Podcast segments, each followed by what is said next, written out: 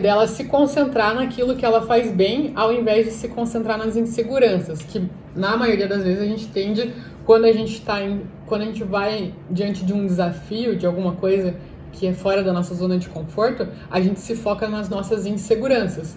Só que ao invés disso, começar a focar no que, que você faz bem.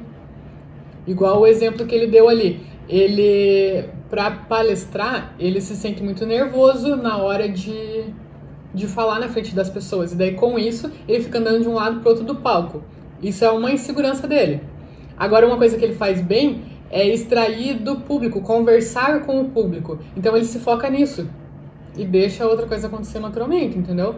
Só que o, o que ele faz bem feito, ele foca os esforços naquilo e faz muito mais bem feito, entendeu?